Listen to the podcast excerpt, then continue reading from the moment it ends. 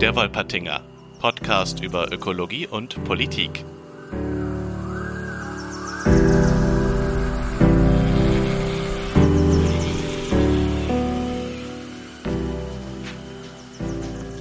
Du, Felix, Äh, ja, Jan.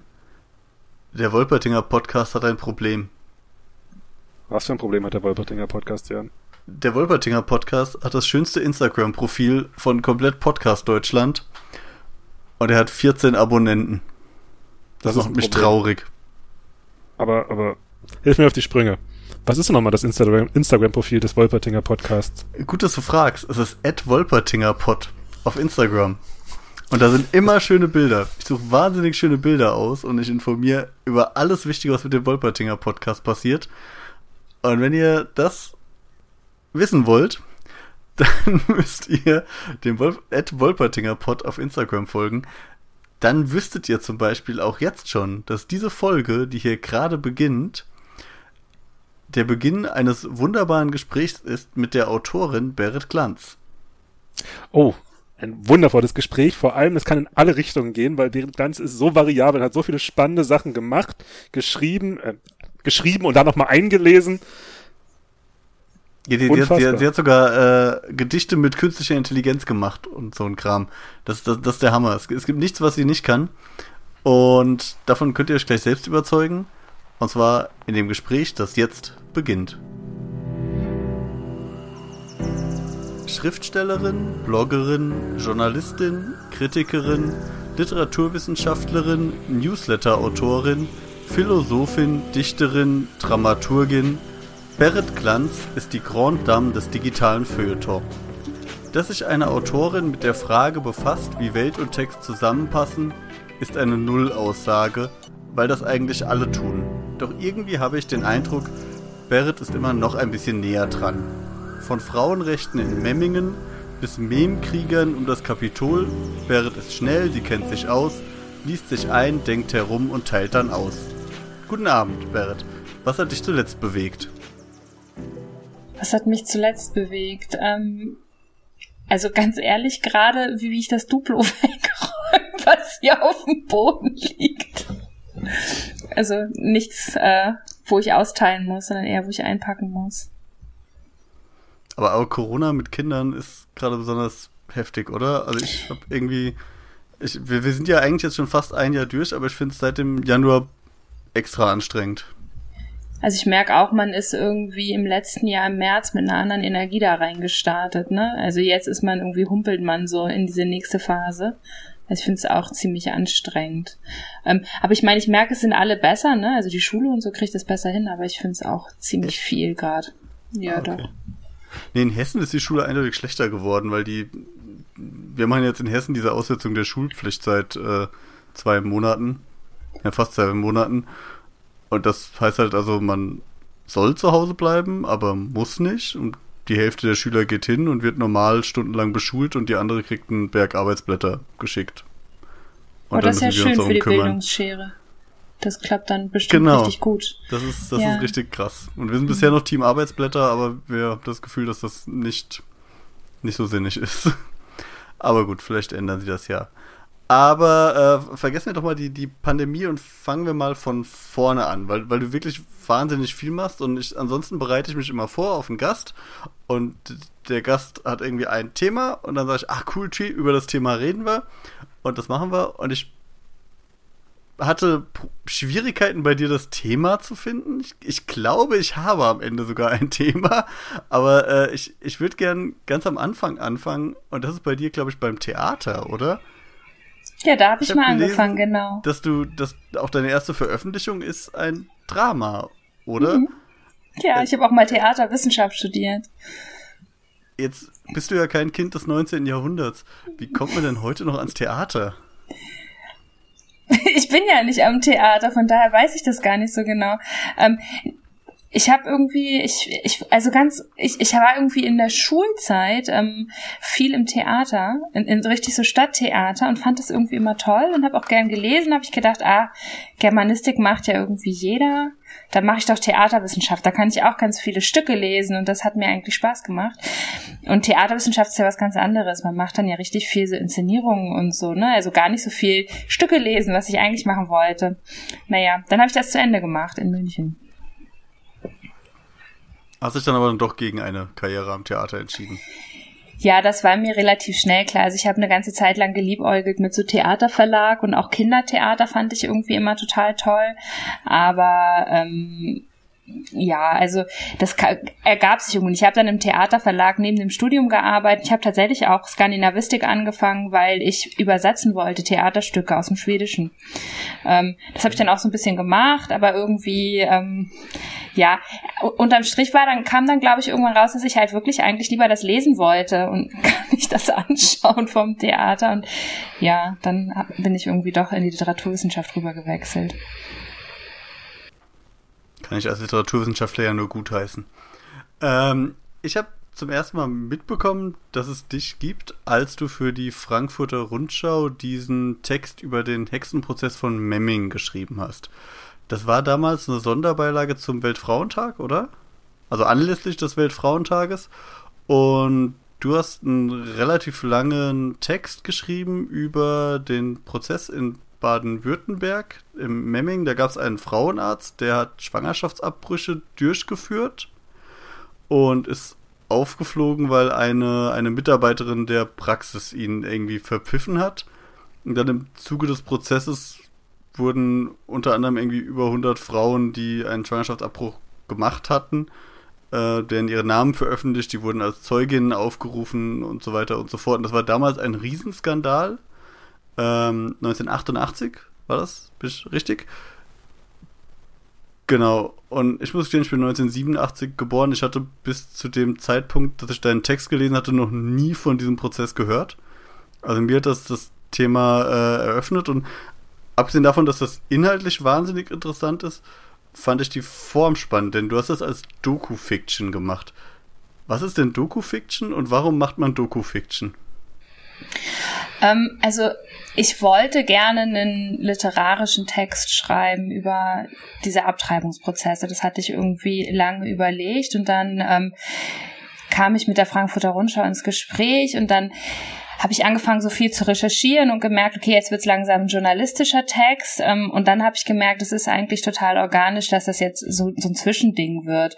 Ähm, weil es für mich ich fand es wahnsinnig fair, tatsächlich mir eine fiktive Person auszudenken, die durch diesen Prozess durchgeht, weil ich das sehr äh, respektvoll fand im Sinne von, dass diesen Frauen in diesem Abtreibungsprozess eben, also die wurden extrem bloßgestellt äh, in, in, in Presse, in Medien und so. Also da, wurde wirklich alles äh, nach, nach außen getragen. Die hatten überhaupt keine Privatsphäre mehr.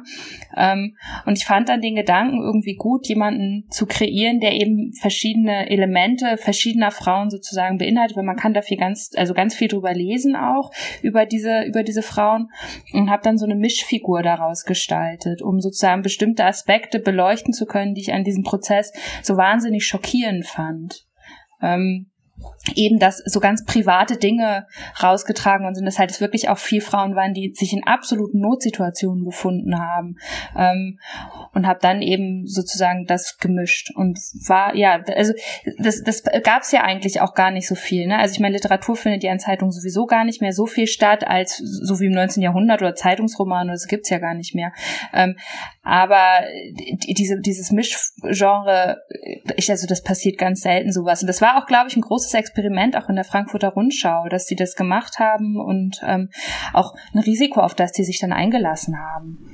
Hm. Ich weiß auch gar nicht mehr, war, war das Prä- oder Post-Relotius? Ich glaube, das kam, ich glaube, das war Post-Relotius.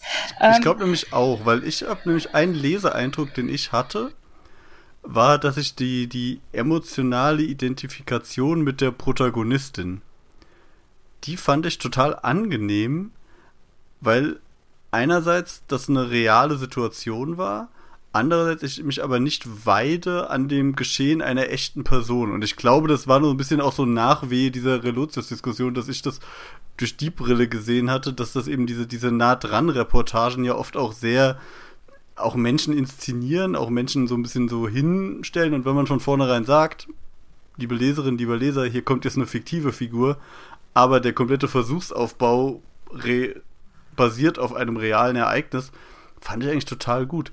Aber du hast gesagt, das hat es vorher gar nicht so richtig gegeben. Danach hat es das auch nicht mehr so richtig gegeben, oder? Das, äh, warum eigentlich? Ich weiß es auch nicht, weil ich hatte das Gefühl, dass ähm, man eigentlich so sehr toll politische Themen erzählen kann. Ähm, und dass das wirklich auch in, in, also dass es Opfern gegenüber eine respektvollere Form ist, weil man eben nicht so tut, als würde man einen echten Menschen sezieren können in einer Extremsituation, ähm, was ja eben wirklich diese Relotius-Artikel tun. Ähm, ich ich würde es schön finden, wenn es mailt, aber ich meine, ich kann natürlich sagen, es ist extrem viel Aufwand. Also auch das kann natürlich abschrecken, weil, weil man ja wirklich, also nicht nur das literarische Schreiben eben hat, was ja sowieso eben, wo man stark feilt, was natürlich Journalisten auch tun, aber das ist eben aufwendig, sondern auch der Rechercheaufwand, der war ziemlich heftig. Also ähm, ich, ich weiß nicht, ob das sozusagen Zeiteffizienz und dann ist es viel Platz, ne? Die haben ja ein ganzes Sonderheft dafür sozusagen zur Verfügung gestellt. Ähm, weiß ich nicht, ob das in, in vielen Zeitungen so ist, aber ich würde es eigentlich auch ganz interessant finden, mehr in der Richtung zu lesen und auch mehr Versuche mit literarischen Texten in Zeitungen. So. Und sie haben es ja eigentlich auch ganz smart, so total als Event inszeniert und sowas. Aber da haben wir wahrscheinlich nicht den Einblick in die Zahlen, ob sich das irgendwie einfach so schon gelohnt hat. Aber ich fand super. Also ich, ich hoffe, dass, dass das auch zu anderen Themen gemacht wird. Liebe Hörerinnen, liebe Hörer, die Themen, die euch interessieren, schreibt doch mal Dokufiktion dazu. Ist viel interessanter als andere Sachen. Ähm, würdest du das nochmal machen oder sagst du, das war jetzt ein Experiment, das habe ich jetzt abgeschlossen? Weil du, du hast eben schon so ganz offen gesagt, das bietet sich an für, ich glaube, du hast gesagt, politische Themen. Mhm. Das klingt so, als hättest du was im Sinn. Oder eine Idee zumindest. Also diese, diese Memming-Sache, das war, also ich würde jetzt sozusagen spezifisch zu, zu, zu dem Thema Abtreibung in den 70er, 80er Jahren, glaube ich, nicht nochmal was machen wollen. Ich bin halt damals auf dieses Thema gestoßen und ich hatte tatsächlich ähm, initial wirklich überlegt, ob ich dazu einen Roman schreibe, weil ich das einfach als Thema so wahnsinnig interessant fand, weil dieser Prozess in vielerlei Hinsicht ähm, ganz verdichtet ganz schreckliche Strukturen aufzeigt, die eben tatsächlich eine Kontinuität haben. Also der ist eben auch in der Gegenwart ja relevant. Also die Paragraphen existieren ja noch. Ähm, und habe dann aber eben angefangen, dann, dann hatte ich erst nämlich tatsächlich mit der Frankfurter Rutsche hatten wir angefangen zu sprechen, ob man nicht was gemeinsam machen könnte. Und da gab es dann kurze Überlegung, ob man eben so einen Fortsetzungsroman macht. Aber dann kam eben der, der Vorschlag, dass wir das halt sozusagen verdichten in, äh, und in diese Sonderausgabe, die hatte ja auch viele Seiten, also sie hatte auch ordentlich Raum tatsächlich. Und das hat mir dann tatsächlich ganz gut gefallen so. Also das Thema ist, würde ich sagen, für mich durch. Aber ich beobachte das natürlich. Ähm, weil ich glaube, dass diese, dieses halbdokumentarische Schreiben ähm, würde sich zum Beispiel auch anbieten, also wo ich gerade angefangen habe, drüber so ein bisschen zu recherchieren, ist Walfang in, in, in Island, also die historischen äh, äh, Wege, wie, wie Wal, was Walfang bedeutet hat, eben durch das 20. Jahrhundert. Und ich glaube, für sowas würde es sich dann auch anbieten. Aber mal schauen einfach. Also quasi nicht, nicht nur äh, den Täter, sondern äh, nicht nur Opfer, sondern sich auch Tätern äh, respektvoll ist das falsche Wort, aber aus einem anderen Winkel nähern zu können? Ja, beziehungsweise eben, um auch zu zeigen, bei, bei solchen umweltpolitischen Themen gibt es ja extreme Verstrickungen. Ne? Also da, da kommen ja, da, also ich, beim Walfang kann man das ganz doll sehen. Da hat man eben schnell aus einer, aus einer deutschen Sicht, denkt man ganz schnell in Schwarz-Weiß-Mustern. Ne? Es gibt eben die Wale, die sollen irgendwie ähm, nicht gefangen werden. Und dann gibt es die Länder, die fangen die Wale und die machen was falsch. So. Ähm, und je mehr man sich eben mit der Geschichte auseinandersetzt, was zum Beispiel Walfang in Island bedeutet hat, auch in globalen Machtverhältnissen und so, kann man da also ich bin immer noch gegen Walfang, so ist es nicht. Es ist nicht so, dass man dann irgendwann anfängt, damit zu sympathisieren, oder so ist es auf jeden Fall für mich nicht. Aber ich habe mehr Empathie dafür, was das bedeutet in so einem nationalen Kontext. Also wie, wie, wie hoch die Symbolik ist an diesem Thema. Und ich glaube, sowas kann man eben in so einem ähm, ja, dokufiktionalen Text relativ, gut aufbereiten, ne? weil man dann halt zeigen kann, was sind eigentlich die rechtlichen Rahmenbedingungen, was passiert da historisch, aber was bedeutet es eben für eine einzelne fiktive Figur. Wir sind ja zufällig ein Podcast über Ökologie und Politik. Magst du uns einen kurzen Einblick geben, was, was genau da, wie hast du gesagt, aus der, aus der nationalen Perspektive der Verstrickungen äh, den, für den Walfang spricht? Oder zumindest, also, also, es spricht, es spricht überhaupt nichts dafür, dass man in 2020 Wale fängt.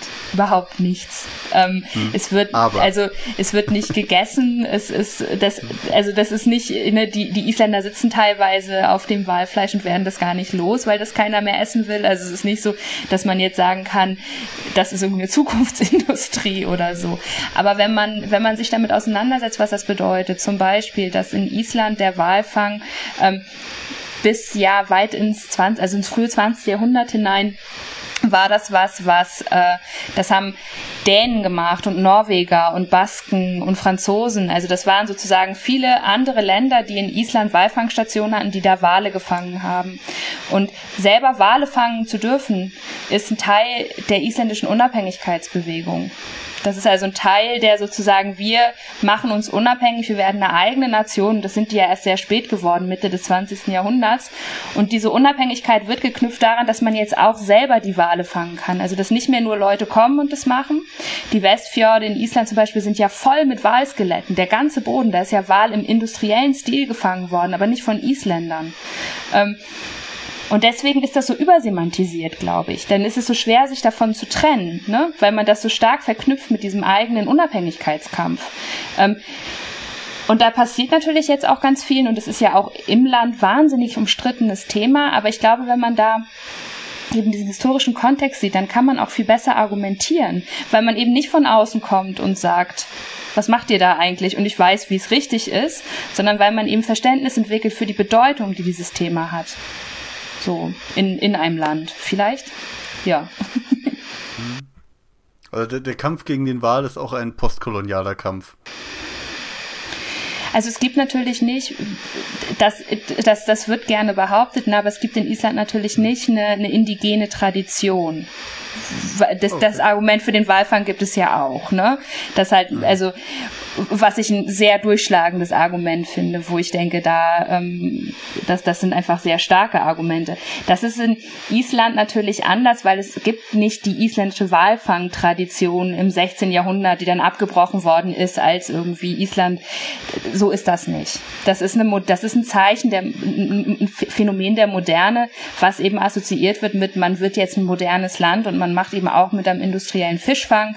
Und dieser Fischfang ist eben ganz, ganz stark national konnotiert. Und das ist nicht nur Walfang, ne? das ist auch alle anderen Nordatlantikfische sind halt ganz stark äh, semantisiert. Also und da da ist auch, also ich meine, der einzige Krieg, den Island geführt hat, ist ein Krieg gegen England um Fischrechte. Ne? Also ich meine, das muss man sich auch vorstellen. Da sind dann halt Fischer gegen die britische Flotte aufgebrochen, um halt den Dorsch zu verteidigen. Also das hat einfach eine Wahnsinnsbedeutung in diesem Land. Ja. Krass. So. Br britische Fischrechte, das ist ja wieder völlig aktuell abgefahren. Ja, das ist alles total interessant. Also, ähm, und da, also ich, ich, ich habe ja, ich habe, ähm, ich war, war lange bei Greenpeace auch als Teenager und ich hatte immer sehr starke Meinungen eben auch zu diesem Thema. Ähm, die habe ich auch immer noch, aber ich habe trotzdem das Gefühl, ich habe mehr verstanden, seitdem ich, also und, und ich glaube auch, dass bestimmte Formen des Protestes zum Beispiel nicht funktionieren im Nordatlantik weil die einfach dann sich nicht öffnen für die Bedeutung, die eben Fischfang da hat und wie äh, das einfach alles äh, mit, mit, mit eben diesen nationalen Gefühlen verknüpft ist. Da würde ich mal kurz interessieren, du jetzt mit der dann, äh, die dann beide Perspektiven hat, was siehst du denn als wäre vielleicht eine Protestform, die du als gewinnversprechender sehen würdest? Gerade in diesem Zusammenhang jetzt mal ganz. Also das, was in, was in Island total funktioniert und was glaube ich der Weg der Wahl ist, ist der touristische, die touristische Begeisterung für die Wale. Das ist, es gibt wahnsinnig viele Touristen, die kommen zum Whale-Watching und das ist ein Irrsinns-Tourismusfaktor. Und damit wird es quasi ersetzt. Deswegen gibt es einen großen Teil junger Generationen, die natürlich den Walfang komplett ablehnen, weil die das als geschäftsgefährdend sehen. Ne? Und ich glaube, das ist sozusagen der Weg der Wahl. Das ist eine Information, die da passiert, weil nämlich genau in diesem touristischen Kontext gibt es plötzlich die Wahlmuseen, gibt es äh, die großen Ausstellungen zu Wahlen. Also da, die Bedeutung des Wahls muss eben durch die Hintertür quasi reinkommen. Und das passiert ja auch. Also Walfang ist, ich würde sagen, also in, in, besonders in der jüngeren Generation nicht mehr was, worauf man sich worauf man sich, also was wichtig ist als Teil der nationalen Identität. Und da hat Tourismus viel getan. Das bedeutet aber auch, wenn man sozusagen protestieren will gegen den Walfang, dann darf man nicht die Reise nach Island machen und dann einmal den Wal probieren. Ne? Was auch viele Touristen machen. Also die lokale Nachfrage erst pushen nach dem Zeug sondern da muss man eben sagen, ich fahre da natürlich hin und schaue mir die Wale an, aber ich esse die dann abends nicht. So und das also so vielleicht. Ich finde auch die, ich, ich habe in letzter Zeit total die Geschichte des Walfangs als Thema für mich entdeckt. Ähm, kennst du diesen Podcast von Talia Levin? Nee. Das ist eine, eine amerikanische Journalistin, ähm, die, die eigentlich eher so zu Extremismus-Themen und sowas forscht und publiziert. Aber die, äh, die hat diesen Popca Podcast äh, mit dem schönen Titel Moby Dick Energy. Oder nee, Big Moby Dick Energy. Und die liest äh, jeden, jede Folge ein Kapitel aus Moby Dick dem Roman. Und yeah. sie liest, liest sich immer jemanden ein, mit dem sie über dieses Kapitel ähm, redet. Und das ist ein geniales Podcast-Konzept, weil Moby Dick hat acht Millionen Kapitel und die sind alle nur drei Seiten lang oder sowas. Also man kann das relativ simpel machen. Und ähm, dieser Roman ist jetzt super faszinierend und alles. Und es ist meine Chance, den jetzt auch endlich mal zu lesen. Den habe ich auch 800 Mal angefangen und bin nie weit gekommen. Aber mit das Spannendste bei diesen Gesprächen, was so rauskam, sie hat immer ganz andere Gäste, da war auch schon welche, die da auch leben und sowas und die, die haben, bringen ganz andere Perspektiven rein. Aber was mir nicht klar war, wie krass der Walfang eine Industrie war, die auch die USA mit aufgebaut haben. Weil ja beim Wal geht es ja gar nicht nur um die Frage, esse ich Walfleisch oder esse ich nicht, sondern gerade diese von Nantucket, die rausgefahren sind, Wal gefangen, da ging es vor allem um das Öl und um den, den Tran und dann, dann alle möglichen Produkte, die so industriell genutzt wurden, in, in der Industrialisierung, in der Fertigung und, und so, also völlig unabhängig von einer Ernährungsfrage. Ähm, und, und dann eben wurde das, ach, das ist schon lange her, ich die Folge gehört, aber der eine Gast, der konnte das ganz wunderbar ausdrücken, dass das einerseits so ein auf der Ebene des Seefahrers immer wieder so ein heroischer Einzelkampf ist, der kleine Mensch gegen die große Kreatur, das Bezwingen der Natur und so weiter und so fort, so eine Jagdromantik. Und auf der anderen Seite gerade zu dieser Zeit in Nantucket, das aber eine Fließbandindustrie war, wo einfach, also wahrscheinlich ähnlich wie du es mit diesen äh, Knochen da beschreibst, einfach zu Dutzenden die Wale jeden Tag verwurstelt wurden, verarbeitet und weiter. Und es gab dahinter ganze, eine komplette Industrie, die darauf angewiesen war, dass immer wieder neue Wale danach geschoben wurden. Und das hat so ein bisschen Amerika auch groß gemacht. Fand ich völlig wild, weil das, weil, ja, man kennt, also ich kannte auch nur so diesen, den, den deutschen Greenpeace-Aktivisten-Winkel, aus dem man sich das angucken kann. Und äh, finde das ganz schön, dass man da was da was da faszinierendes dahinter steckt. Kam ja jetzt auch mit diesem mit diesem Wellerman Shanty so ein bisschen, ne, weil das ist doch auch so ein Whaling Shanty, wo die halt den also das das ist ein Walfänger Shanty.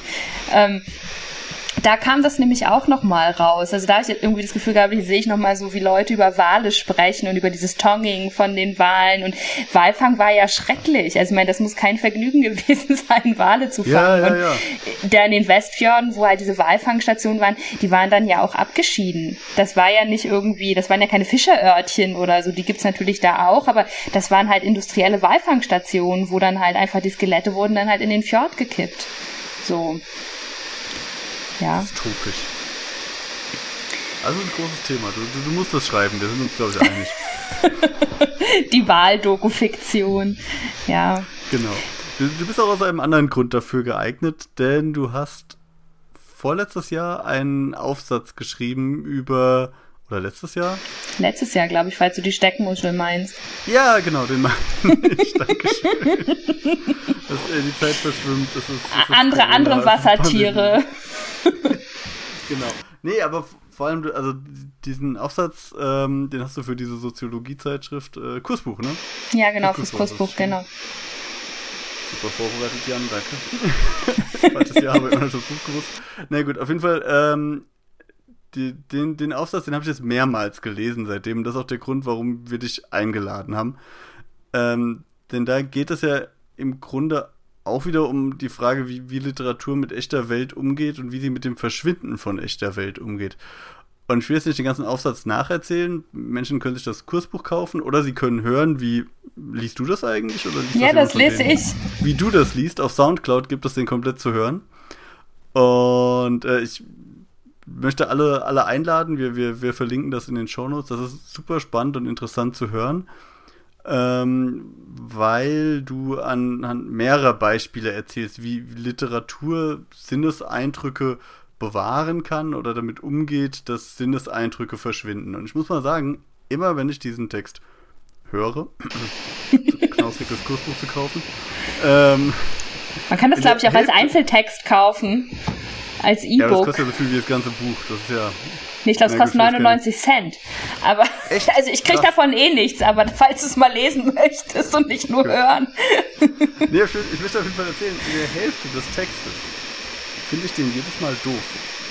Ach, das ist ja schön. Weil du nämlich da auf das, äh, weil, weil nämlich ähm, du, du sehr stark, also das Wort kommt vor, um, es um Trauerarbeit geht und der Text ist zwischendurch sehr resignativ und dann irgendwie der Umweltschützer in mir denkt dann jedes Mal, nee, das ist doch aber, aber das ist doch Kacke. Also wir wollen hier keine Trauerarbeit machen und was soll das denn? Und ich glaube, das hat auch was mit Patriarchat zu tun, das mich kaputt gemacht hat, dass ich mit diesen Themen, dass mir das unangenehm ist, ich kann damit nicht umgehen. Finde auch so ein bisschen Grand Hotel Abgrund vielleicht. Aber dann relativ spät kommst du drauf, was es mit dieser Steckmuschel eigentlich auf sich hat. Du erwähnst die am Anfang, aber es wird jetzt sehr spät klar, dass das eine Steckmuschel ist, die im Bücherschrank deiner Eltern stand. Und die ist verknüpft mit bestimmten Umwelterfahrungen deiner Eltern. Und dann erwiest du mich natürlich jedes Mal, weil das geht dir ja, also die, das können wir so nicht mehr retten.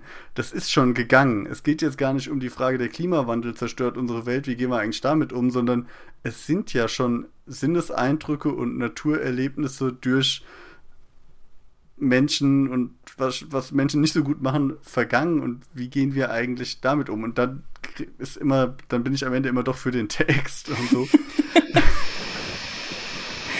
ja, mir macht das echt zu schaffen. Ne? Ich habe ähm, in, auch auf dem Weg dahin, also weil du über dieses Resignative redest. Ich finde das auch ein ganz mhm. schwieriges Thema und ich glaube auch, ähm, es gibt ja jetzt auch eine ganze Reihe von so Büchern, ne, die dieses ähm, Palliative Care für die Welt und ne, wie, die Welt geht jetzt halt unter und da müssen wir jetzt halt mit leben, aber wir müssen jetzt das Beste draus machen und so. Also die diesen Tenor irgendwie fahren. Ähm, die ich dann auch gelesen habe, weil ich dachte, ich muss jetzt irgendwie einen Weg finden, für mich damit umzugehen, dass ich halt ja, diese Trauer auch empfinde. Und ich meine, ich habe natürlich hab drei Kinder. Das macht also so eine, sich ein Ausruhen in diesem Gefühl von Trauer natürlich irgendwie auch unmöglich, weil ich ja weiß, das geht für die weiter. Also es, man muss mhm. jetzt irgendwie ja. auch was, aber gleichzeitig merke ich ja, dass Dinge einfach verschwinden. Ne? Und ich meine, das merken wir alle. Das ist ja eben wie dieses Thema Schnee, was ja auch in dem Text mhm. ist. Was, also, dass meine Kinder kennen Schnee und Eis nicht mehr auf die Art und Weise, wie ich das gekannt habe als Kind. Und das finde ich schon irgendwie ähm, auch was, wo ich sozusagen damit leben muss, dass, dass einfach das jetzt anders ist.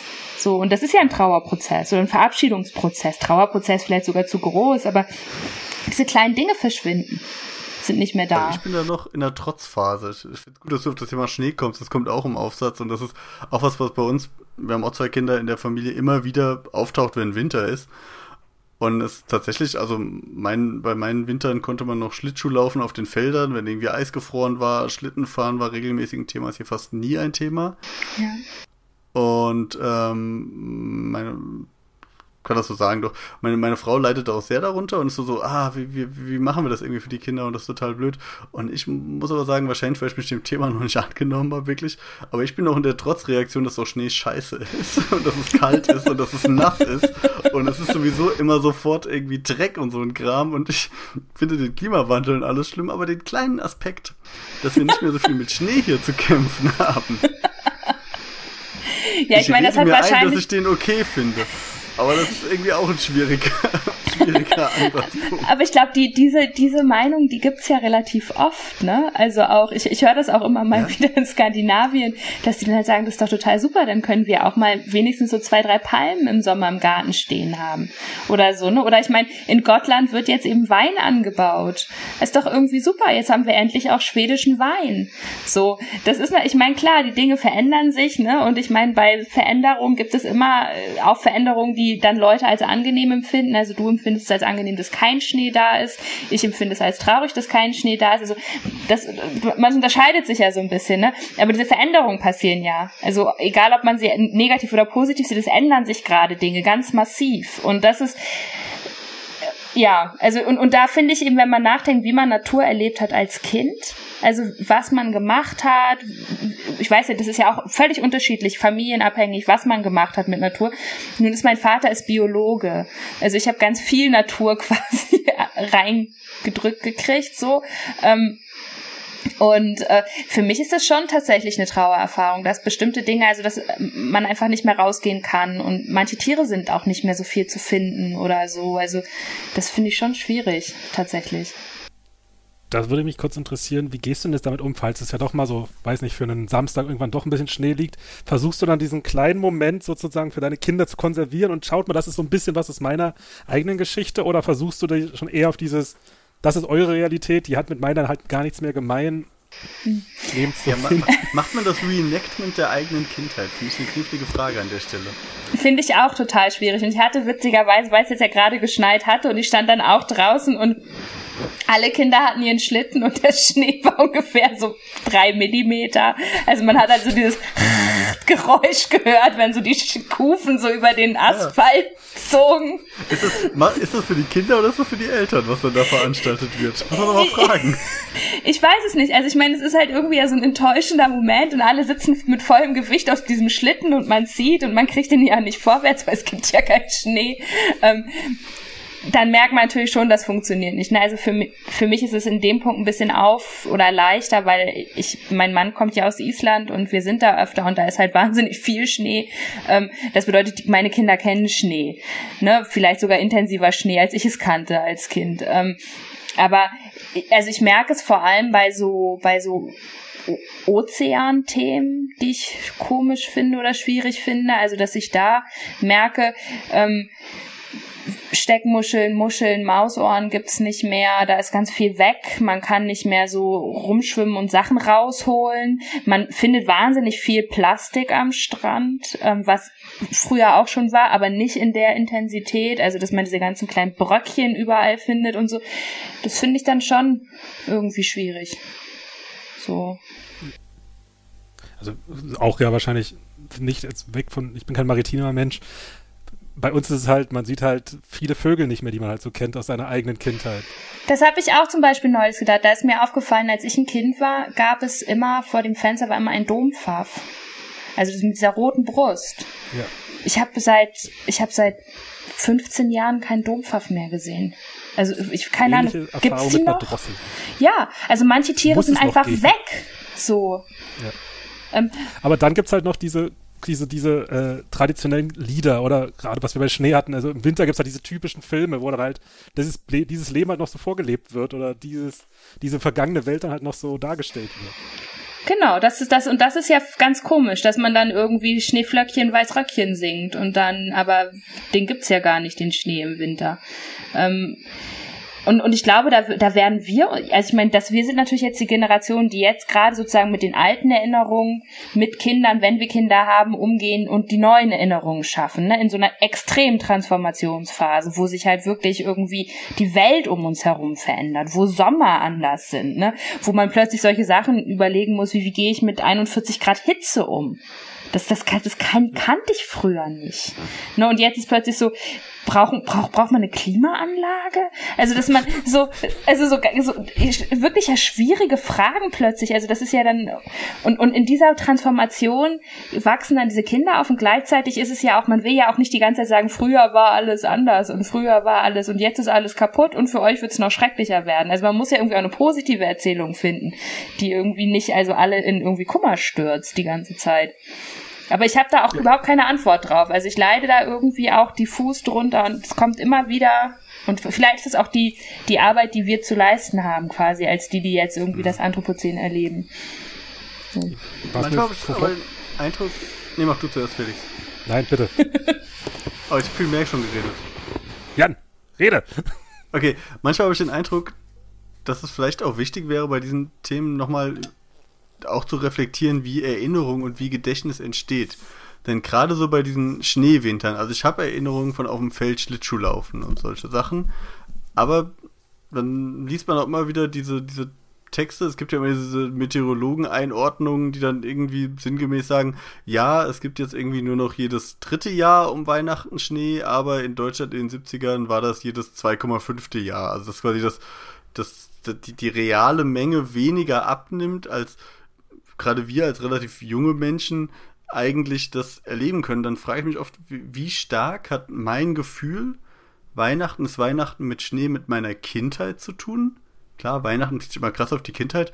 Und wie stark hat das mit Kevin allein zu Hause zu tun? mit, ähm, mit den Büchern, mit den Geschichten, die wir uns an Weihnachten erzählen, weil wir einfach so, so uns mit bombardieren quasi mit zu Weihnachten gehört Schnee. Und aber da, dabei, dass je älter man wird, umso mehr verwischt sich ja auch die, das eigene Erleben mit den äh, popkulturell tradierten Bildern. Und ist nicht dann vielleicht die Frage, wenn wir jetzt quasi die nächste Generation Weihnachten müssen wir nicht mit diesen popkulturell tradierten Bildern aufräumen? Müssen wir aufräumen? Sind sie nicht trotzdem schön, auch wenn wir sie nicht erleben können? Das ist halt dieser, dieses Delta zwischen dem, dem Weihnachtsideal in Schneeflöckchen, Weißröckchen bis Kevin allein zu Hause und dem, was wir jeden Dezember erleben, wird gefühlt halt immer größer, was es ja auch anstrengender macht und da wir den Klimawandel noch aufhalten, aber nicht zurückdrehen können, müssen wir vielleicht irgendwie Kevin allein zu Hause zurückdrehen. Oder wir gehen halt direkt ins Auenland als das neueste Ideal für die Winterlandschaft, wo es ist bei mir langsam. Schwedischen Wein, ähm, schwedischen Weihnachtswein. ja, ich, also tatsächlich erinnere ich auch weißes Weihnachten gar nicht viel. Ich weiß, dass ich das als Kind immer wollte, mhm. aber dass das immer nicht kam. Aber ich erinnere, dass immer irgendwann im Januar wurde es dann kalt. Und dann gab ja. es irgendwie, also jedes Jahr, das waren ja nicht super viele Tage, aber es gab immer schon ein paar Tage, wo man halt echt Schlitten fahren konnte. Und ich meine mit mhm. Schlitten fahren eben wirklich Schlitten fahren und nicht ne, mhm. über, über den Sandboden. So, und Schlittschuh laufen konnte man ja auch. Und ich weiß, mhm. dass ich jetzt zum Beispiel mit meinen Kindern in den letzten zehn Jahren zwei Winter gab es, wo wir Schlittschuh laufen konnten. Und das waren dann einmal ein Tag, einmal zwei Tage. Und das ist wenig. Also das kommt mir wenig vom Verhältnis dazu, wie viel Schlittschuh ich als Kind gelaufen bin. So. Ähm, aber das sind natürlich individuelle Eindrücke, das ist schon klar. Und man natürlich auch Dinge, die uns als Tradition vorkommen, sind oft viel, viel jünger, als wir denken. Ne? Und wir denken irgendwie, der Weihnachtsbaum gehört dazu und das ist ein Phänomen, das 100 Jahre alt oder so. Ne? Also das, das verändert sich alles. Und wahrscheinlich ist es auch total wichtig, dass man flexibel bleibt für Veränderungen, weil ich meine, wir werden uns anpassen müssen und unsere Kinder werden sich wahrscheinlich noch viel drastischer anpassen müssen und viel, viel, viel mehr Flexibilität zeigen müssen als wir. Weil man muss es natürlich irgendwie auch vorleben, dass man sich an neue Dinge anpasst und nicht die ganze Zeit am Alten hängt. Also ich habe das Gefühl, dieser Trauerprozess ist auch eher weniger was, was ich jetzt mit meinen Kindern ausmache, im Sinne von, ähm, das ist so schrecklich, dass ihr das alles nicht erlebt, sondern es ist eher was, was ich sozusagen mit mir selber ausmache, wer, wie war es als Kind und wie ist es jetzt und was ist irgendwie anders geworden. Und das macht mich schon, also das muss ich auch sagen, kann, macht mich manchmal, also wirklich sehr traurig. Diese Melancholie des als Vergehen. Ja, genau. Es ist halt ewiger Gerade Herbst jetzt, oder so, ne? Ja. Fühlt es ja auch zum Beispiel diese, diese tradi tradierten Bilder von weißen Winter. Also ich habe auch keine, nicht so die Vorstellung von weißer Weihnacht in meiner Erinnerung, aber das wird, überträgt man doch jetzt halt wahrscheinlich sehr in die digitale Welt dann irgendwann, oder? Dann guckt man, spielt man sich halt, keine Ahnung, Skyrim oder irgendein Videospiel. Referenz von vor acht Jahren. wow. oder, oder? Also, man überträgt das doch oder geht direkt in den Eskapismus rein oder spielt Pen and Paper und freut sich und erzählt sich dann, schließt die Augen und träumt davon oder liest ein Buch, wo es um die Geschichten geht. In Stardew Valley schneit es den kompletten Winter. Sehr schön. ja, stimmt. Ne, da ist es sowieso recht viel Schnee. Ich merke auch gerade bei Clash of Clans schneit es auch die ganze Zeit in das Dorf rein. Also dass die ganze Zeit Schneeflocken. Ich meine, hä, warum schneiden das eigentlich? Aber und da habe ich mich auch schon gefragt, tatsächlich, ob diese Spiele sich anpassen an den an das GPS-Signal, was du sendest. Also wenn ich jetzt Clash of Clans irgendwo spiele in Bolivien, schneit es dann da auch. Also was, oder so irgendwo, wo es halt kein Winterschnee, ich weiß es gar nicht, mhm. aber irgendwie Südhalbkugel. Weil bei mir in dem Spiel schneit's jetzt die ganze Zeit, den ganzen Winter über, habe ich jetzt gemerkt. Ich spiele das immer mit meinen Kindern und finde das aber schon ich, ich glaube, ich glaube, da ist der popkulturelle Winter wirklich stärker als der echte. der sieht ja auch schön aus, ne? Also ich meine, so Schneeflocken, Ja, ja, das ist eben, ja irgendwie genau. ein wahnsinnig schöner Effekt. So. Und ich glaube, Kevin allein zu Hause lief auch in Australien ganz gut. War da, war da kein Flop. Das ist ja, das hat ja sowieso so ganz viel so Weihnachten, Weihnachtsbilder kommen ja aus diesen, aus diesen Mhm. Hollywood-Filmen ne, mit den dicken Handschuhen und dem Schlittschuhlaufen und so. Das ist ja irgendwie gar nicht eigentlich, naja, nee, nicht in der Weihnachtszeit, was, was man gemacht hat. Eins meiner weiteren Argumente gegen Schnee, er kommt immer zu spät, dann wenn man ihn dann echt nicht mehr will. er macht Schmutz, er ist kalt, er ist nass und dann das dann eh, weiß nicht, Winter, Winter sollte ab dem 31. Dezember einfach vorbei sein für mich. Bis dahin ertrage ich das alles, dann gerne auch mit Schnee, aber ab dann ist es echt nur noch Plage und Last. Der Winter war da effektiv zehn Tage lang. Ja, der Herr Forstwissenschaftler, vielen Dank Nee. für die wissenschaftliche Einordnung. Also, ich finde ja, ich finde ja, ich freue mich ja über Schnee und ich denke immer, es könnte auch den ganzen Januar, Februar, März noch kalt und Schnee sein. Also ich habe nicht dieses, dass ich denke, Winter ist, wenn irgendwie Weihnachten ist und wenn dann die Lichter weg sind, dann muss auch die Kälte weg sein. So ist es irgendwie für mich gar nicht. Ähm, ich hätte es gern sogar noch kälter jetzt einfach. Ich finde das wahnsinnig toll, auch beim draußen sein, wenn es so schmerzhaft kalt ist. Ähm, dass das ist schade, dass es jetzt irgendwie nicht mehr so ist. Aber ja. Also dieses regengrau, matschige, was ich jetzt irgendwie aus Norddeutschland kenne, wo man das Gefühl hat, von November bis März ist so eine Wolkendecke, so, die auf einem drauf liegt. Da kann ich auch ganz gut drauf verzichten. Also habe ich es lieber echt richtig kalt. Man ist da doch nicht gut drauf vorbereitet. Ich hatte ein Wintersemester in Finnland, in, in Turku in Südfinnland. Und meine, meine finnische Oma hat mir vorhin noch gesagt, ach, das ist ja ganz im Süden, ob ihr da überhaupt Schnee habt, keine Ahnung. Bestimmt, das ist, da bist du ja ganz unsicher, war sich ganz unsicher und ich, ich habe leider auf sie gehört und hatte nicht, nicht all, alles Warme dabei, was man brauchte. Und es war halt ab November 40 Zentimeter Schnee, komplett durchgängig. Und die ersten Tage war so krasser Kulturschock für mich. Und aber so nach zwei Wochen hat man dann auch das drin. Also mit dem, dass man sich zum Beispiel vorm Hörsaal tatsächlich nochmal umzieht, ist ja eine neue Erfahrung, so für, für mich als Deutsch mit zur Uni laufe und dann tatsächlich nochmal die, die Kleider wechseln muss und so. Aber dann geht das auch. Dann ist das auch weniger unangenehm, als wenn es halt mal kommt und nach zwei Tagen wieder weg ist. In, in Island, in, also ich meine, da gibt es ja die beheizten Fußwege, da liegt dann natürlich kein Schnee, aber es gibt ja auch die ähm, normalen Fußwege, die nicht beheizt sind quasi. Und da ist dann so eine Eisdecke drauf. Und das war auch für mich total interessant, weil ich das Laufen auf Eis gar nicht kannte. Das war was, was mein Körper gar nicht als Bewegungsgedächtnis hatte. Dass man halt irgendwie schnell irgendwo hinrennt, aber man geht halt die ganze Zeit auf Eis. Ähm, und das musste ich richtig lernen, also mich da nicht ständig auf die Nase zu legen, weil ich hatte, ich hatte diese, diese Be Bewegungsmuster gar nicht drauf. Das sind auch so Sachen, ne, über die denkt man gar nicht so richtig nach, dass man sich ja, also, dass man ja seine Bewegung an das Wetter anpasst, in dem man lebt, oder die klimatischen Bedingungen, und dann hat man eben Erfahrungen, wie man mit Sachen umgeht oder wie auch nicht, ne. Also, zum Beispiel, dass ich das immer so witzig finde, wenn man, man kann die Fähre nehmen von Dänemark nach, nach Island und manchmal scheint auf dem Nordatlantik ja auch die Sonne doll und dann ist es halt ganz windstill und dann liegen halt alle Isländer und Färinger liegen dann halt mit nacktem Oberkörper an Deck und werden halt krebsrot, weil halt einfach Sonnencreme ist halt einfach nicht. So. Und ich stehe dann immer daneben und denke, das ist so interessant, ihr habt überhaupt keine Sonnenetikette. Also ihr wisst überhaupt nicht, wie ihr euch verhaltet in der Sonne. So. Und dann also, also halt ganz viel so rot gebrannt und Bier trinkend in der Sonne, weil halt so cool das Sonne ist, aber halt so total naiv. Also und da merke ich halt klar, das ist halt auch was, ne, was wir jetzt irgendwie ja viel mehr noch lernen. Ne? Also dieses habt, habt ihr euch als Kinder mit Sonnencreme eingecremt? Also war das, das kam so grad, ne? Aber dieses, so wie man das jetzt macht, dass man seine Kinder irgendwie so Sonnencreme imprägniert, das war ja nicht so. Das ist ja auch was, was man jetzt so total akzeptiert hat, dass man das eben immer machen muss, weil die Sonne halt so stark scheint. Und da merke ich halt ganz oft in, in Skandinavien, dass da das Verhältnis noch gar nicht so für da ist. So. Ist doch eh sehr spannend zu sehen, wie viele Menschen so eine andere Lebensrealität haben. Ja. Ich, ich wohne in Dresden und es gibt Menschen, die fahren jeden Morgen mit einer Fähre über die Elbe zur Arbeit. Das ist für mich absurd. Das, ihr fahrt mit einer Fähre.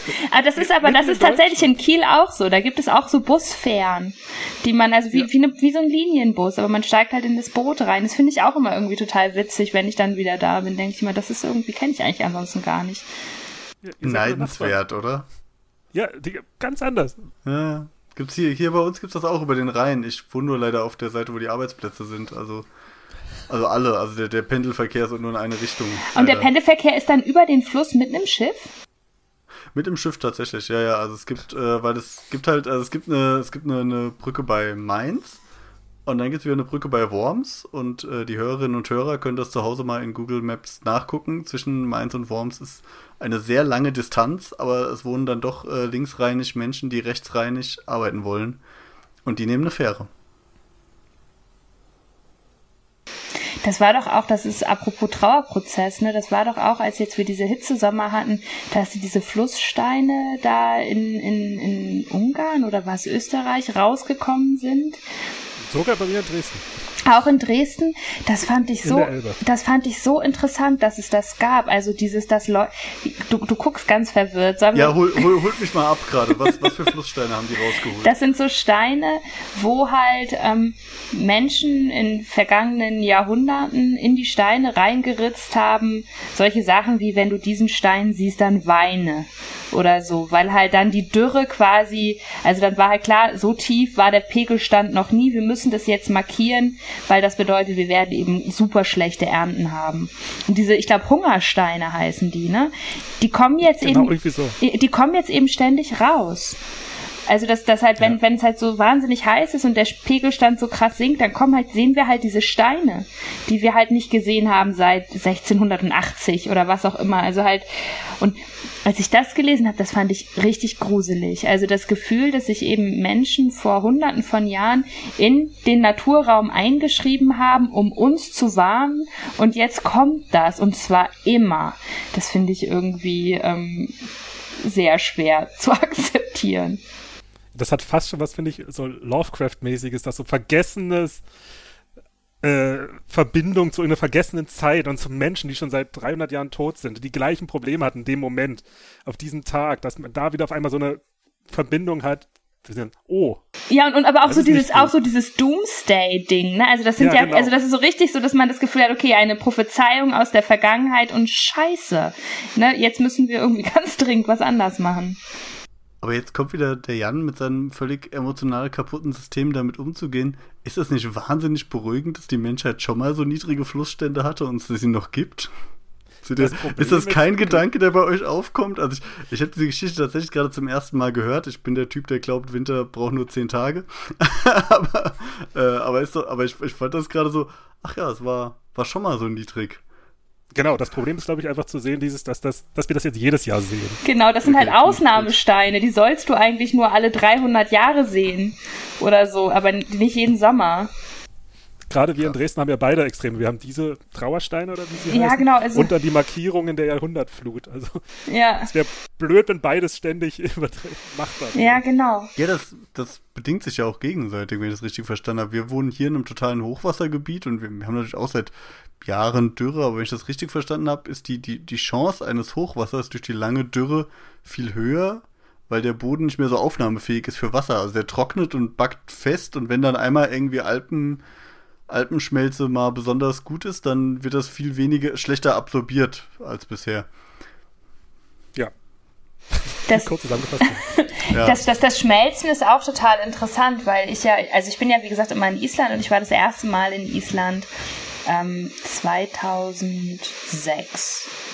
Und also ich fahre immer, wenn ich in Island bin, es gibt da so eine Gletscherlagune, die nennt sich Jökuls Aulon. Und ähm, da ist halt dieser große Gletscher Vatnajökull und der kalbt dann quasi so ins Meer rein und da gibt es halt so einen großen See und in diesem See schwimmen dann halt diese riesigen Eisberge ähm, und sind halt so, ähm, das ist halt einfach wahnsinnig schön und auch touristisch sehr interessant. Aber es ist halt jedes Jahr, zieht sich halt dieser Gletscher wirklich hunderte von Kilometern zurück also das ist richtig, das ist halt dieses, ich weiß, als ich das da war, 2010 war es halt ein kleiner See und da kann man da mit dem Boot rumfahren und jetzt ist es halt ein riesiger See.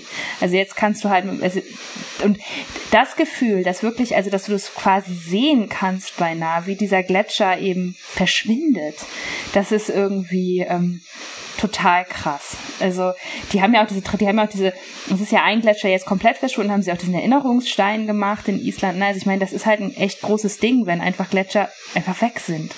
So. Und bei, bei, bei Vatnajökull sieht man das eben, wie krass der immer kürzer wird. Und dann in jeder, in jeder Gaststätte, die da ist, sind dann so Bilder irgendwie aus den 50er Jahren oder so. Und da siehst du halt, ist okay, der Gletscher, der wäre jetzt eigentlich hier über der Straße. Aber der ist halt weit weg, ne, am Horizont.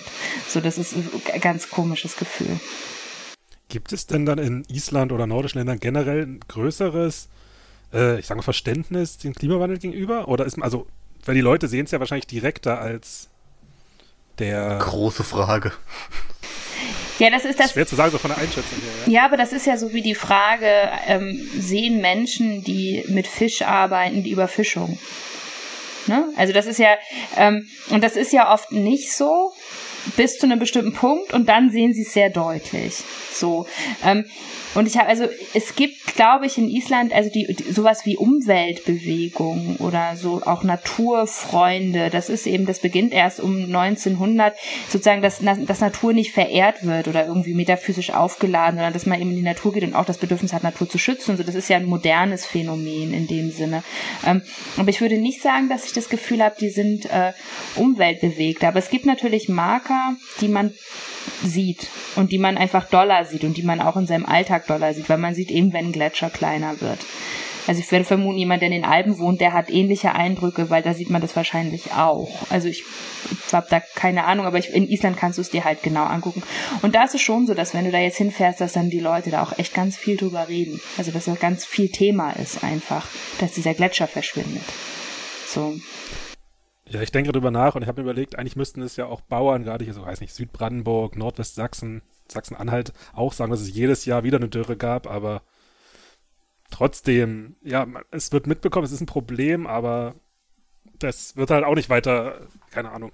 Ja, die Frage ja, das ist ökonomische ja Problem ist halt deutlich drängender als das ökologische bei den ja. meisten Landwirten, wie ja. ich das mitbekomme, dass irgendwie das äh, Abbezahlen des Hofs, die veränderten Abnahmepreise für landwirtschaftliche Produkte sind einfach so viel krasser.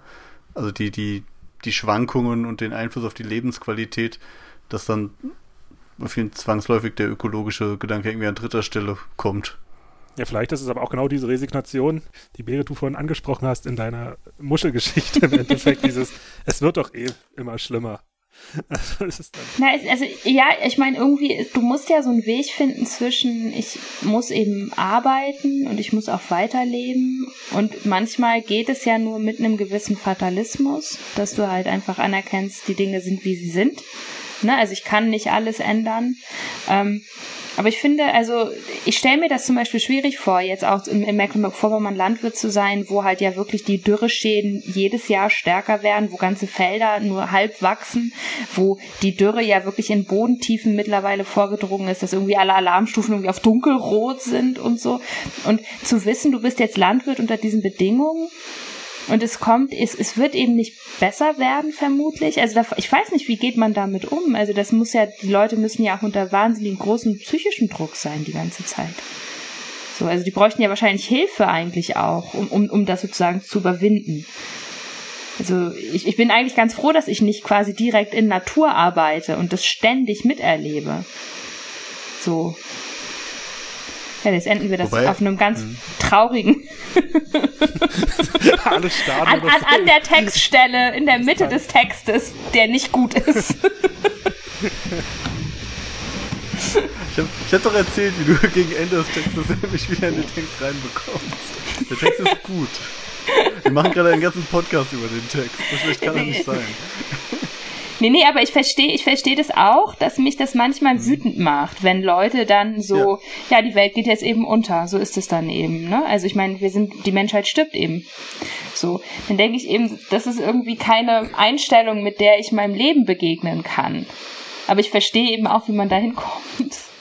Ja, das ist aber auch genau der Trotz dieser Leute. Und das ist vielleicht eine kleine Überleitung, weil du hast dazu ja auch was geschrieben und es ist dieser, trotz dieser Leute, und es ist sehr bildergewaltig, und das sind ja auch Leute, die jetzt gerade, du kennst dich ja sehr gut aus, nordische Mythologie oder nordische äh, Bilder benutzen. Was macht das denn mit dir, wenn Menschen mit Hörnern und nordischen Tattoos sich selbst so Meme machen und trotzig, weiß ich nicht, versuchen, Geschichte zu schreiben und das aber eigentlich als kleines Happy oder als Event sehen. Also der Sturm des Kapitols ja, von einem als, Bisonmann. Also ich finde das eigentlich, also also traurig natürlich, weil das, ich, ich bin ja Skandinavistin und das sind ja Themen, die mich beschäftigen. Also wo ich auch das Gefühl habe, ich erkenne eben einen Mjölnir oder einen Gungnir oder ich sehe halt den Yggdrasil auf der Brust und ich erkenne natürlich sofort, worauf die Bezüge sind. Ich glaube, das geht an vielen Leuten auch vorbei. Ne? Also nicht jeder erkennt ja dann irgendwie, dass da ja, da guckt jetzt Thors Hammer überm Hosenbund raus oder so. Ne? So, das sehe ich natürlich sofort und denke dann immer, oh. also finde das dann halt irgendwie furchtbar scheiße.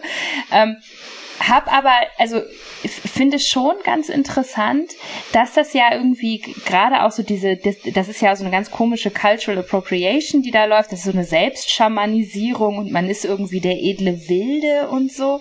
Ähm, läuft ja auch Hand in Hand mit diesem Wikingerkult, der gerade abläuft in verschiedenen Medien. Ähm, frage ich mich immer, was, was hat das eigentlich mit unserer Zeit zu tun? Also ist das auch so ein, so ein, so ein postkapitalistisches Statement gegen irgendwie Modernisierung und die Industrie? Und ich bin jetzt halt irgendwie so völkisch mit dem Boden wieder verknüpft. Also ich habe das Gefühl, da sind so ganz viele Bedeutungslayer, die man alle noch auseinanderklauben müsste, um das so richtig zu verstehen. Aber ich meine, initial macht mich das natürlich auch einfach tatsächlich so eine Mischung aus wütend und traurig, weil es natürlich ein großer Missbrauch ist von einer, von einer kulturellen Tradition, die nicht also die lässt sich da nicht dran anknüpfen, ne? Das ist altnordische Mythologie, hat nix mit völkischen Bestrebungen zu tun. Das wird halt einfach seit 200 Jahren missbraucht. So, und äh, das dann zu sehen, dass das halt immer so weitergeht, das ist natürlich, finde ich, das ärgerlich. Das finde ich interessant, dass, dass du da noch die Energie hast oder den, den Idealismus, das wieder ernüchternd zu finden, wenn man das dann wieder so sieht. Aber das ist wahrscheinlich auch so eine Sozialisierungsfrage, weil du das wahrscheinlich im Studium ja wirklich sehr intensiv hattest, diese Themen oder so. War das? Skandinavistik, klar, man hat dann damit zu tun, weil das eine oder andere dieser Symbole kenne ich, erkenne ich auch, aber weil ich halt so eine totale Heavy Metal Teenie Zeit hatte und so eine bestimmte Aus, ein bestimmter Abschnitt der Heavy Metal Szene, der halt auch oft echt krass rechtsoffen bis äh, in Teilen wirklich rechtsradikal ist, halt diese Symbole bedient und ich dann diesen, zum Beispiel diesen Wikinger da am Kapitol sehe, ja, passt ja, ja so sind die halt, so ist ja normal. Also ich bin, also, Entschuldigung, das resigniert dich jetzt noch viel mehr, wenn ich das so erzähle, vermutlich. Aber ich, ich, ich hoffe hinter der Geschichte ein bisschen, äh, weil du hast ja gefragt, was machen die, was tun die überhaupt? Und ich, also das ist ein reaktionärer Kampf gegen die Realität, ne? Klar, und das also, ist, das diese, ist natürlich voll dieser, rechts. Ja, aber auch schon, also die, diese, dieser Black Metal ist ja hat ja in seinen, seinen Tendenzen so einen wahnsinnig rechtsextremen, misanthropischen Kern, aber halt auch einen unglaublich eskapistischen.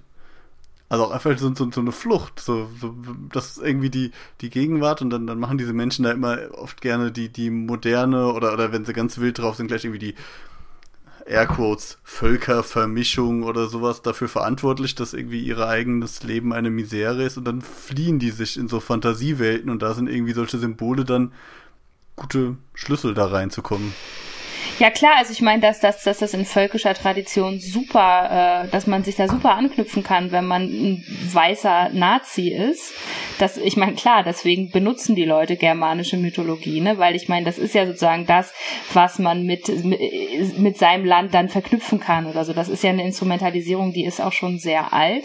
Ähm, ich finde es in diesem Fall ganz extrem, weil ich das Gefühl habe, das hat herzlich wenig mit wirklich Wikinger-Mythologie zu tun, im Sinne von, ähm, dass man da sich irgendwie für so Heldentum und sowas interessiert. Ich habe das Gefühl, das hat sehr, sehr viel zu tun mit äh, Wikinger in äh, Massenkultur.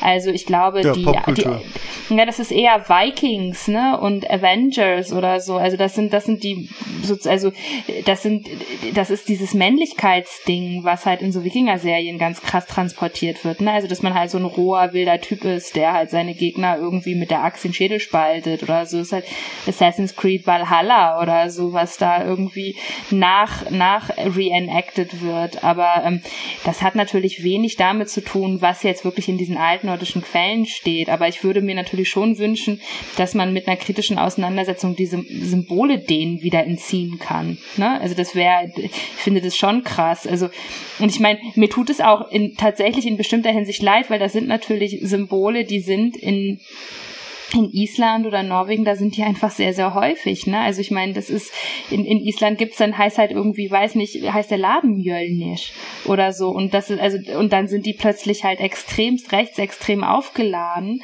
Ähm, das ist schon schwierig und da, das, also, darüber ärgere ich mich dann natürlich mit, klar. Glaubst du, man kann so Symbole wieder zurückerobern? Aus dem einfachen Grund, weil gerade das Hakenkreuz ist ja genau das perfekte Gegenbeispiel, das auch noch in buddhistischen Raum und so weiter auch noch genutzt wird oder im hinduistischen Teil. Aber es ist, glaube ich, anders gedreht, oder? Luftwaffe? Ja, die, die Isländer haben auch, haben auch ein Hakenkreuz gehabt auf ihrer eigenen großen Reederei. Das war auch so traditionell noch an so einem Gebäude, weil das war das Symbol seit den frühen Zwanzigern. Ähm, oder sogar nicht früher, also relativ alt mhm. und auch noch anders gespiegelt, also spiegelverkehrt, nicht das Hakenkreuz. Ähm, aber das gab auch so viel Proteste natürlich von Leuten, dass das dann irgendwann abgemacht werden musste.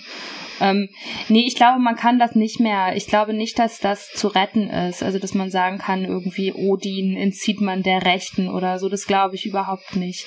Ähm, was man natürlich machen kann, ist, man kann es trotzdem teilweise kaputt machen, indem man andere Wikinger-Erzählungen erzähl erzählt. Ne? Also, ich meine, es gibt ja in dieser ganzen, in diesen Quellen hochinteressante Figuren, die irgendwie queer sind oder die halt ne, nicht mehr, also es gibt wahnsinnig starke Frauenfiguren. Also ich glaube, man kann diese Geschichten anders erzählen. Und ich glaube, wenn man sie sichtbar anders erzählt, dann kommen wir eventuell auch davon weg, dass eben diese Vikings-Narrative, also so, ne, Last Kingdom Vikings, der harte, der harte Wikinger gegen die anderen harten Wikinger, dass man so ein bisschen davon wegkommt. Das würde ich mir schon wünschen, also einfach, um das denen auch kaputt zu machen. so als. Ja, ich glaube, um das denen kaputt zu machen, wäre es auch durchaus sinnvoll, noch viel stärker aufzuzeigen, wie stark die sich auf Popkultur beziehen und auch ja durchaus dann auch auf, auf Hollywood-Mythen und auf, auf Comics und so weiter. Also ich habe ich hab das vor kurzem erst bei einem Meme entdeckt, ähm, dass tatsächlich die, die, die ersten, ich will nichts Falsches sagen, aber ich glaube, es sind die ersten zwei Alben oder zumindest zwei der frühen Alben von Bursum. Das ist ja so ein Black Metal Urmusiker und der, der Musiker hinter Vag Vikernes, das ist halt wirklich der absolute Proto-Neonazi, der irgendwie auch dann irgendwann aufgehört hat, Rockmusik zu machen, weil er sagt hat, ja, das ist ja irgendwie, das kommt ja irgendwie von Afroamerikanern, das geht ja gar nicht. Ja, die, die ersten beiden Cover von seinen Platten, die heute noch total abgekultet werden von Fans und so, da hat er halt wirklich die Motive abgemalt ähm, von dem, von der Titelillustration eines Dungeons and Dragons Buchs. Und das fand ich so wow, weil das äh, wirklich, also keiner, keiner hat sein künstlerisches Schaffen mehr mythologisch politisch aufgeladen als der Typ. Und das ist halt, also ich meine, das ist Fantasy Pulp pur. Also du, du kannst nicht quasi weiter weg von Mythik und Epik gehen als, als in Dungeons Dragons, wo da noch zwei, zwei Alben, die du, wo du aus, Ausschnitte aus demselben Dungeons Dragons Buch abmalst. Und ich finde, das muss man denen dann auch schon auch immer reinreiben, dass halt ihre Verwendung auch echt, also, dass die nicht, nicht so, also die, könnte jetzt fast sagen, ist okay, weil Popkultur ist okay, aber sie ist nicht so verwurzelt in ureuropäischen Traditionen, wie es aussieht. Ja, also am weitesten geht zurück ist vielleicht die Romantik. Weiter geht's meistens das nicht. Das ist ja aber auch zum Beispiel bei diesen, ähm, was ja zum Beispiel dieser QAnon äh, Viking da im Capital hat, also dieser Typ mit den Hörnern und diesen Fellen und so, der hat ja auch diese Haarstruktur, ne, wo die Seiten so wegrasiert sind und so, was ja total beliebt geworden ist durch, also in, in Vikings ist es, es ist in Last Kingdom, es ist jetzt in AC Valhalla, also alle haben hier die Seiten rasiert, alle haben dann irgendwie so die Haare Haare so nach hinten und haben halt diese ganzen Tätowierungen. Und das ist natürlich alles nicht verifiziert. Das ist eine moderne Mode, die auf die Wikinger draufgeklebt wird. Das hat, das ist, es gibt auch in einer, in einer historischen Kampfsituation keinerlei pragmatischen Grund dafür, lange Haare zu haben. Also das ist, ne, ich meine, wenn man sich den, wenn man sich den Teppich von Bayeux anguckt, die Normannen, die haben alle Haare bis zu den Ohren. Ne? Also das ist, das ist natürlich, das sind, das sind zeitgenössische Moden, die werden halt drauf appliziert. Was ja auch nicht schlimm ist. Wir erzählen uns ja die Geschichten für uns jetzt, für unsere Gegenwart. Natürlich wollen wir die Vikings dann so erzählen, dass wir die halt jetzt gerade hot und sexy finden mit wilden Tattoos und rasierten Köppen. So. Aber das ist halt, das ist halt natürlich keine Anknüpfung an, an das, was irgendwie in archäologischen Fundstätten gefunden wird oder so. Es ist halt ein bisschen so, wie wenn man Schloss Neuschwanstein bauen will, weil man ein romantisches Bild einer, einer einer Burg im Kopf hat und dafür die alte mittelalterliche Burg abreißt, um dann sein Märchenschloss dahin zu stellen. Ja, genau. Also AC Valhalla ist eigentlich das Neuschwanstein der Computerspiele. ist das so? Weil, weil, weil ältere Teile der Serie werden ja so für, ich, ich habe das, ich habe nie in Assassin's Creed gespielt, aber ältere Teile werden ja so abgefeiert für Jerusalem oder Rom irgendwie ganz realistisch wieder darzustellen. Die in sind schon. Teil ist das nicht mehr so. Doch, die sind schon sehr bemüht. Also es ist der startet zum Beispiel mit einem Ausschnitt aus der aus der alten Edda ähm, und es gibt eine ganze Reihe, also diese ganzen dänischen, äh, dänisch-englischen Konflikte in der in der äh, in dieser Solid der Konsolidierung von England, die sind da auch mhm. enthalten. Das ist ja die Zeit, die alle haben. Das bedeutet, das sind, das baut ganz viel auf die Quellen, auf denen das aufbaut, sind Sagas, die ähm, nicht in Island spielen, die aber von Isländern aufgeschrieben worden sind, die sich aber diesen Kampfsequenzen widmen in England. Das sind auch bestimmte Figuren, die tauchen immer wieder, ob es immer Ragnar Lothbrok und so. Das kommt in all diesen Serien. Also die sind nicht frei von historischem Wissen, definitiv nicht. Die setzen sich da schon mit auseinander.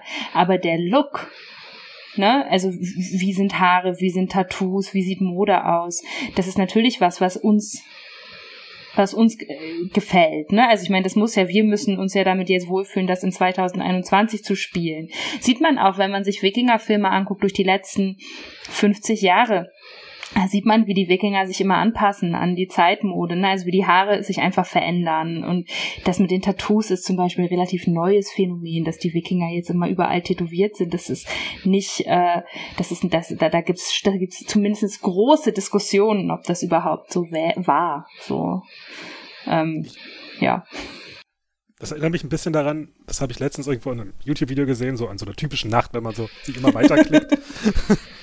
ähm, dass wenn man Filme macht und zum Beispiel zum Beispiel Actionfilm und macht Schießszenen, dann sollte man die nicht realistisch darstellen, weil wir Leute haben eine Erwartung und die kommen nicht aus der Realität, sondern aus der Popkultur, aus den, aus anderen Filmen, aus Geschichten. Mhm. Und dass man möchte sehen, wie Blut spritzt in rauen Mengen oder wie eine Person drei Meter nach hinten geworfen wird oder sowas also die Erwartung der Menschen liegt halt eben nicht in der Realität, ja. sondern in den Bildern, die genau. Also es gibt es, es gibt dieses Bildnetz und da findet man sich halt drin wieder. Aber ich glaube, es ist eben wichtig, jetzt gerade bei so neurechten oder auch rechten völkischen Bezügen auf eben dieses Erbe zu zeigen, hey, eure Bezugspunkte, ne, genau was du gesagt hast, sind eben Popkultur. Das ist nicht, ihr habt da gerade nicht irgendwie tausend Jahre alte Traditionen, an die ihr anknüpft, weil es einfach Quatsch. Das, woran ihr anknüpft, ist eine Fernsehserie von 2005 15. So. Ja, das ist lustig, weil ich habe gerade, bevor wir hier zusammen uns gesetzt haben, habe ich gerade zwei Stunden lang einen Fahnenworkshop gegeben zum Thema genau zu Rechtsextremismus und Naturschutz und Naturbilder im rechtsextremen Narrativ und so weiter. Deswegen bin ich da gerade voll noch drin. ich kann noch zwei Stunden drüber reden. Aber ich, ich glaube, ich glaub, wir sollten langsam zu, zu, unserem Abschlussritual kommen. Wir haben die, die, die, die Stunde voll. Und gegen Ende unseres Podcasts, ähm, wir, wir wissen ja schon, wir sind ein Podcast über Ökologie und Politik. Das heißt, Felix ist schon völlig darauf vorbereitet, dass es am Ende immer deprimierend wird. Jetzt sind wir von den traurigen Bauern nochmal zu den äh, Nazis gekommen. Die, die, das ist ja fast schon wieder lustig, dass die da erst reinfallen, aber dann ist es doch nicht lustig, weil es sind Nazis. Aber um die Stimmung nicht auf einem Tiefpunkt enden zu lassen, denn wir wollen ja, dass Leute auch weiter zuhören, haben Felix und ich den hedonistischen Fragenhagel erfunden. Und zwar gegen Ende unseres Formates äh, werden wir jetzt ganz viele Fragen stellen, wo es nur um schöne Dinge geht. Um einfach nochmal auch klar zu machen, dass es auch irgendwie die, die Welt ist gut und es lohnt sich und es gibt ganz viele und das ist toll und das ist schön. Und dafür würde jetzt gleich unser zertifizierter und äh, ausgebildeter Schlagzeuger und Wrestling-Schiedsrichter Felix Schulz auf seinem Tisch uns einen funky Rhythmus klopfen und äh, dann würde ich dir dazu die Fragen stellen. Du musst ganz schnell antworten. Okay. okay. Gut. Äh, ich muss die Fragen suchen. Ich muss die Fragen suchen, ich muss spannend machen. Ich muss jetzt ganz schnell suchen, schnell suchen, schnell suchen. Okay, alles klar. Berit. Hund oder Katze? Hund. Netflix-Serie oder Kinofilm? Netflix-Serie. Klassikkonzert oder Punkshow? Punkshow. Grillabend oder Sternedinner? Sternedinner. Krimi oder Sachbuch? Sachbuch. Weihnachten oder Ostern? Weihnachten. Videospiel oder Brettspiel? Brettspiel. Welches am liebsten? Ähm, äh, wie heißt das? Ich weiß gerade gar nicht, wie das heißt. Azul gerade. Finde ich toll. Ah, cool. Lieblingsgericht? Ähm, da kann ich überhaupt nicht schnell drauf antworten. Ähm, ich, Lasagne? Ge- Ging doch schnell. Lieblingsmusik? Ähm, gerade, gerade ähm, Olave Artner ist weiterhin. Lieblingslektüre?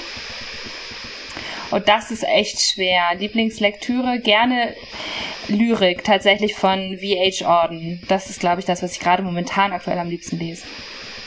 Okay. Lieblingskinderserie? Ah, jetzt, wenn ich Kinderserie höre, denke ich sofort Paw Patrol, aber das ist überhaupt nicht meine Lieblingsserie. Meine Lieblingsserie ist ähm, ich, ich, Pocoyo, glaube ich. Fokoyo? Pocoyo, ja. Ich muss mal gucken. Ähm, was ist dein Lieblings-Teenage Mutant Ninja Hero Turtle? Ich, das, die heißen nach diesen ganzen. Ich, der, der in Lila, wer ist das? Tja, Äh, ich glaube Donatello. Donatello, oder? Ja, genau. Felix nickt sogar, nice. ähm, bitte vervollständige die folgenden Sätze für dich. Die beste Süßigkeit ist. Lakritz. Lakritz? Ah, okay, das, gut. Lakritz. Lakritz! Lakritz, sehr gut. Am besten kann ich mich aufheitern mit. ähm, Musik hören? Meine Lieblingszahnpasta ist. Hey, Aronal und Elmex. Wenn ich überraschend eine Million Euro erbe, dann. Das finde ich echt, ich, das hätte ich früher ganz schnell beantworten können, weil ich dann irgendwie gesagt hätte, wem ich was schenke. Ähm, das finde ich jetzt sehr, sehr schwierig zu beantworten. Aber ich glaube, wenn ich eine Million Euro spontan bekommen würde, würde ich ein Stipendium für alleinerziehende Autorinnen machen. Hoffnung gibt mir. Meine Kinder. Meine Guilty Pleasure ist. Ähm, Liebesromane und Regency Romance. Die NASA ruft an. Sie brauchen auf der Raumstation ISS dringend eine Skandinavistin, die Erfahrungen mit Dokufiktion hat und sich gleichzeitig mit ähm, der IT-Szene auskennt. Sie wollen dich heute noch zum Astronautentraining nach Nevada fliegen. Was packst du ein? Mein Computer. Wir, wir, wir haben ein, ein Projekt mit unserem Podcast und zwar äh, legen wir die Wolpertinger Bibliothek an. Ganz Ähm, kurz, übrigens tatsächlich nach dieser Folge behaupte ich jetzt einfach mal. Ja, es wird jetzt, genau, es sind jetzt, es sind jetzt, es ist die, die fünfte Folge, die wir veröffentlichen, die sechste Folge, die wir veröffentlichen. Und ähm, äh, je, jeder Gast bei uns empfiehlt ein Buch. Und, äh, der, und die Idee ist, dass Felix und ich diese Bücher tatsächlich besorgen. Und wahrscheinlich sogar zweimal, weil wir wohnen an unterschiedlichen Ecken Deutschlands und dass wir es irgendwie möglich machen, dass Menschen diese ausleihen können. Deswegen ist aber jetzt sehr wichtig, dass unsere Gäste gut mitdenken, denn jeder Gast darf ein Wunschbuch da draufsetzen auf die Wolpertinger Bibliothek. Und das muss ein Buch sein, von dem du denkst, die Welt wäre besser, wenn mehr Menschen dieses Buch lesen.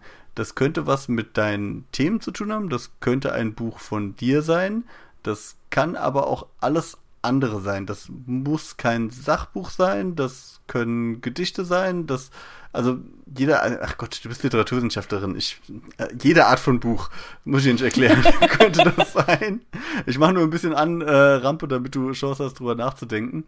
Aber das, äh, diese Zeit läuft jetzt ab. Welches Buch würde Berit Glanz in die Wolpertinger Bibliothek hinzufügen? Es kann jedes Buch sein, es muss nur besorgbar sein. Also bitte jetzt nicht irgendwie eine Goldschnittbibel aus dem 17. Jahrhundert, äh, die nur noch drei Exemplare hat. Ja, ich Das- hätte Edda Ja, gesagt, genau. aber oder eine, oder eine Goldschnitt-Edda von mir aus. Da- Ich- ich sag für ich sag mein Lieblingsbuch. Ich sag mein Lieblingsbuch und das ist gut, weil da ganz viel Natur drin erzählt wird und unser Verhältnis zur Natur und zu Magie und so weiter. Und es ist Schattenfuchs von Shion. Das Buch heißt Schattenfuchs und Shion wird S-J-O mit Strich, also mit Akzent und N geschrieben. Shion. Das ist mein Lieblingsbuch. Und das gibt es auch auf Deutsch und das ist, kriegt ihr auch leicht. Ist das ein, ein, ein Roman? Jugend Das ist ein Roman. Aber es ist nicht so ein sehr langer Roman und ähm, ich, man könnte fast sagen, es ist eine Novelle. Und es handelt aber von einem Polarfuchs. und vielen anderen Personen. Und es ist ein sehr gutes Buch. Cool, super.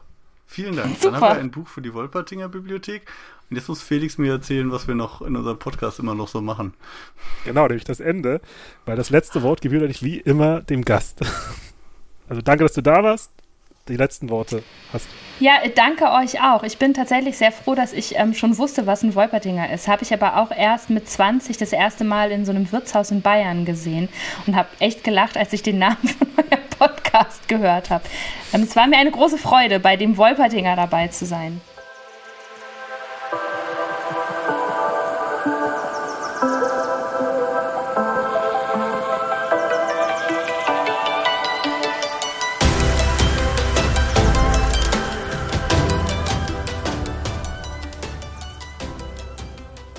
Das war das Gespräch mit Berit Glanz. Was hat mir richtig Spaß gemacht. Wenn ihr mehr von und über und mit ihr lesen wollt, auf beritglanz.de findet ihr noch mehr. Und der Jan hat noch ganz viele andere Möglichkeiten, wo man ihr noch folgen kann. Jan? Ja, ihr, ihr müsst ihr auf jeden Fall auf Twitter folgen. Ihr müsst ihr auf Instagram folgen. Ihr müsst ihren großartigen Newsletter abonnieren. Ähm, ihr müsst ihre Bücher kaufen. Das lohnt sich sehr. Ich kann das nur empfehlen. Und äh, ihr solltet am besten auch noch gleich 54books.de äh, lesen. Das ist nämlich das Literaturportal im Internet, das ihr mitbetreibt. Und das ist das vielleicht beste digitale Feuilleton. Da, große Worte. Große Worte von einem, der es wissen muss. Ich habe hab noch einen anderen Favoriten im, im Rennen. Ich war mir nicht sicher, wie ich das ranken kann. Den droppen wir aber an einem anderen. Nee, der, der bleibt geheim, Gast. genau. Der bleibt was, geheim, das ist sehr was gut. ist Jans zweiter Favorit für ein Feuilleton? Wäre eine schöne Frage, um uns hier näher kennenzulernen, weil wir haben natürlich immer noch unsere Tradition, dass wir uns selbst schnell drei Fragen stellen. Und ich habe vergessen, wer beim letzten Mal angefangen hat, deswegen bin ich jetzt einfach ganz so dreist und stelle dir, Jan, die erste Frage. Bist du bereit? Ich bin bereit. Was war dein liebstes Lego-Set als Kind?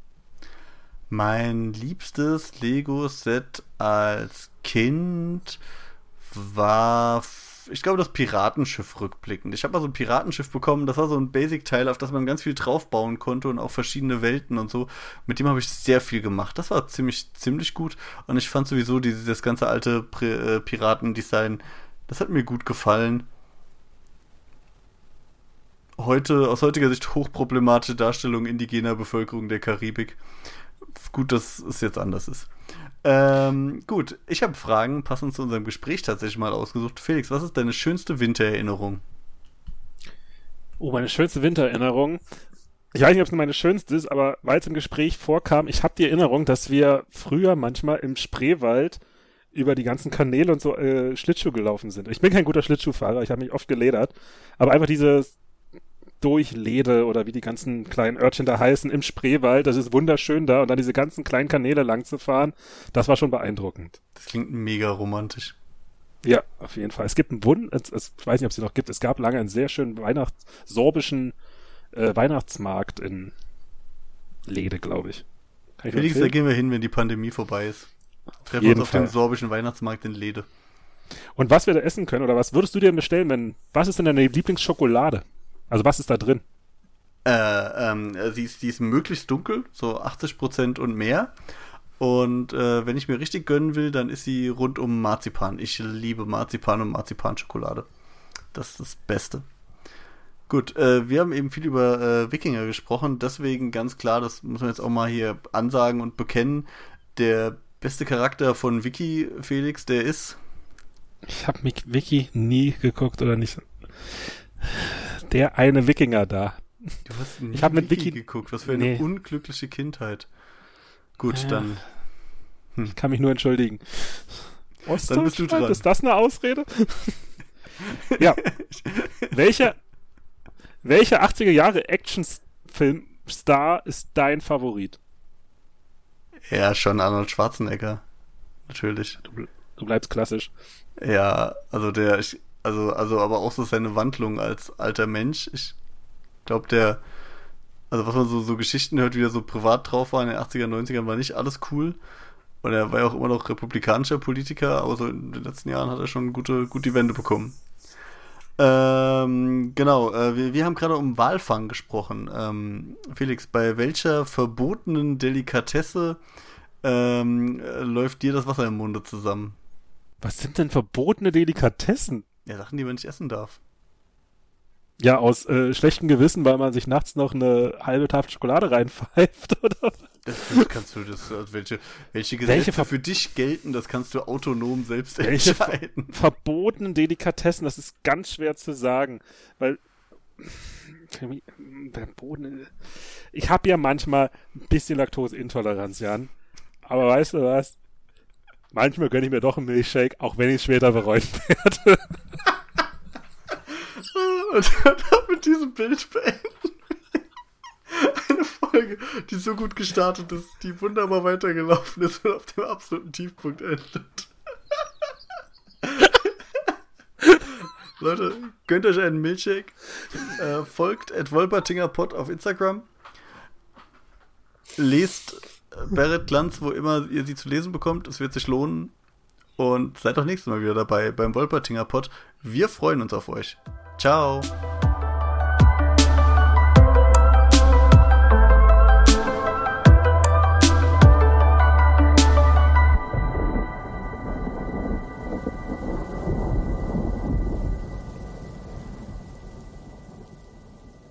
Der Wolpertinger legt sein Ohr auf die Schienen der Geschichte.